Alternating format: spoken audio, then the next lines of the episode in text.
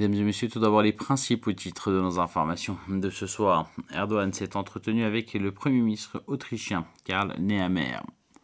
Nehammer a annoncé qu'il allait rencontrer le président russe Vladimir Poutine.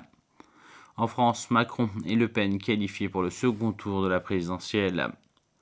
Volodymyr Zelensky a affirmé que la Russie a peur d'admettre qu'elle mène depuis des décennies une mauvaise politique contre son pays.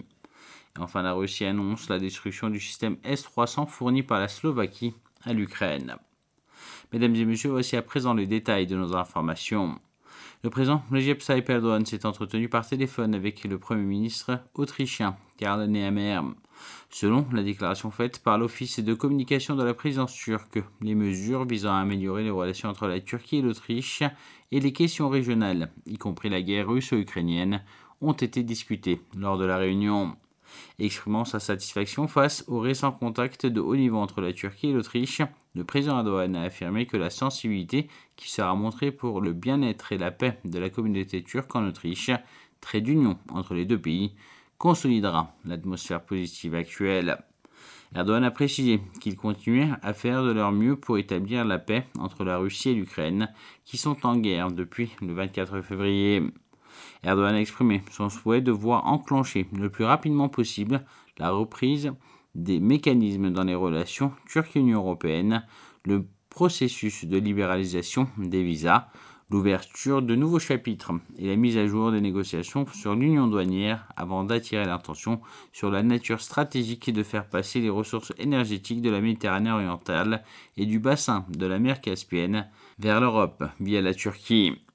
Le chef de l'État turc s'est notamment dit prêt à renforcer la coopération avec l'Autriche, un important centre de distribution de l'Europe dans le domaine du gaz naturel. D'autre part, le chancelier autrichien Karl Nehammer a annoncé qu'il allait rencontrer le président russe Vladimir Poutine lundi dans la capitale Moscou pour discuter de la crise ukrainienne. Il a déclaré avoir informé le président Recep Tayyip Erdogan concernant la rencontre.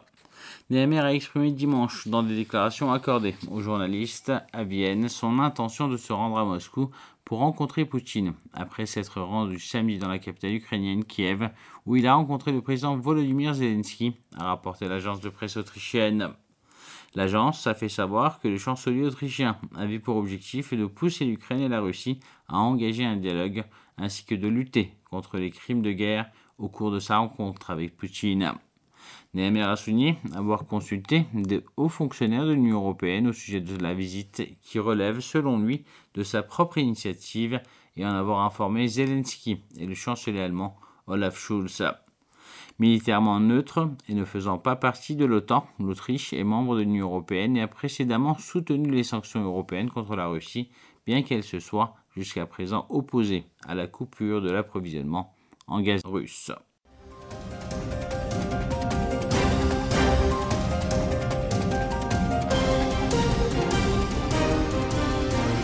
Nous continuons à vous présenter les informations en français sur les ondes de la TRT Radio La Voix de la Turquie.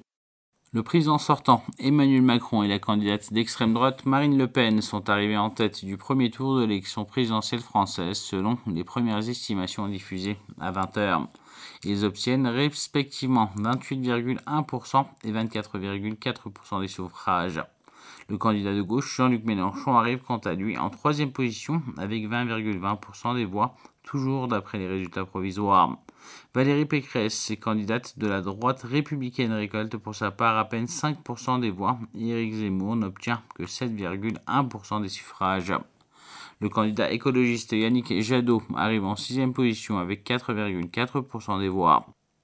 Le président ukrainien Volodymyr Zelensky a affirmé que la Russie a peur d'admettre qu'elle mène depuis des décennies une mauvaise politique contre son pays.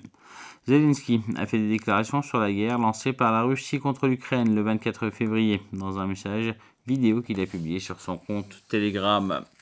Notant que la Russie essaie de blâmer l'Ukraine pour sa propre agression, Zelensky a rappelé que la Crimée avait été illégalement annexée par la Russie. Volodymyr Zelensky a souligné que la Russie perturbe la vie normale dans la région du Donbass, en Ukraine.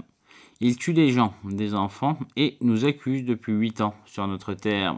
Ils ont détruit la zone industrielle la plus puissante d'Europe de l'Est, détruit la vie des millions de personnes, déclenché une guerre à grande échelle contre nous, et c'est nous qui sommes coupables, a-t-il précisé. Il a indiqué que la Russie suivait une politique erronée concernant l'Ukraine. Ils ont peur d'admettre que leur politique vieille depuis plusieurs décennies envers l'Ukraine est mauvaise, a-t-il ajouté. Volodymyr Zelensky a déclaré que tout cela est dû au fait que la Russie est un lâche. Quand la lâcheté grandit, cela devient un désastre. Quand les gens n'ont pas le courage d'admettre leurs erreurs, de s'excuser et de s'adapter à la vérité, ils deviennent des criminels. Quand le monde l'ignore, les criminels décident que le monde doit s'adapter pour eux, a-t-il poursuivi. Soulignant que l'Ukraine arrêtera la Russie, Zelensky a précisé qu'ils avaient le pouvoir nécessaire pour cela. Le porte-parole du ministère russe de la Défense, Igor Konashenkov, a annoncé que les forces de son pays avaient détruit les systèmes de missiles anti-aériens S-300 livrés récemment par la Slovaquie à l'Ukraine. Konashenkov a ajouté lors d'une conférence de presse lundi que le système de défense aérienne avait été détruit par des missiles de haute précision lancés depuis la mer. Il a expliqué que les missiles russes visaient quatre plateformes S-300 qui était caché dans un hangar d'avion à la périphérie de la ville ukrainienne de Dnipro. Il a ajouté que l'opération avait entraîné la destruction du système de missiles et la mort de 25 soldats ukrainiens. Dans sa déclaration, le porte-parole russe n'a pas mentionné publiquement la Slovaquie, la qualifiant seulement de pays européen. Le Premier ministre slovaque, Edouard Heger, avait annoncé plutôt que son pays fournirait à l'Ukraine le système de missiles russe S-300 pour la défense aérienne. Mesdames et messieurs, c'était nos informations sur les ondes de la radio La Voix de la Turquie.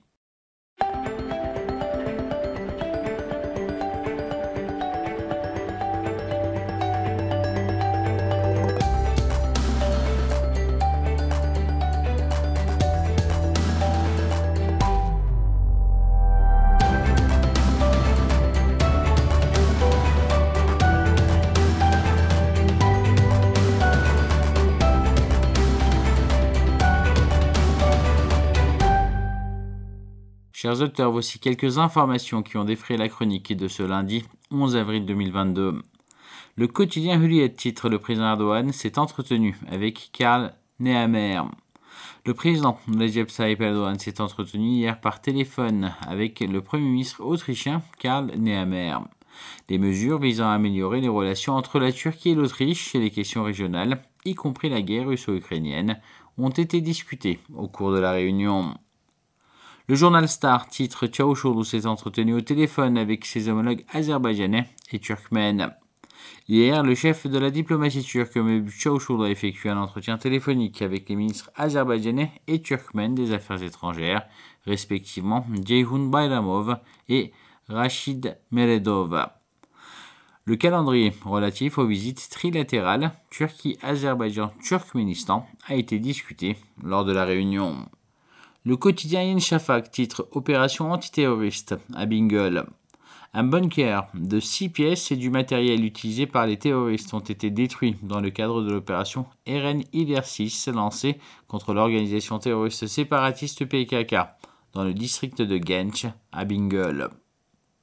Le journal Sabah titre Les exportations de la Turquie ont haussé les exportations de la Turquie ont augmenté de 20,8% en janvier-mars 2022 et atteint les 60 milliards 288 millions de dollars.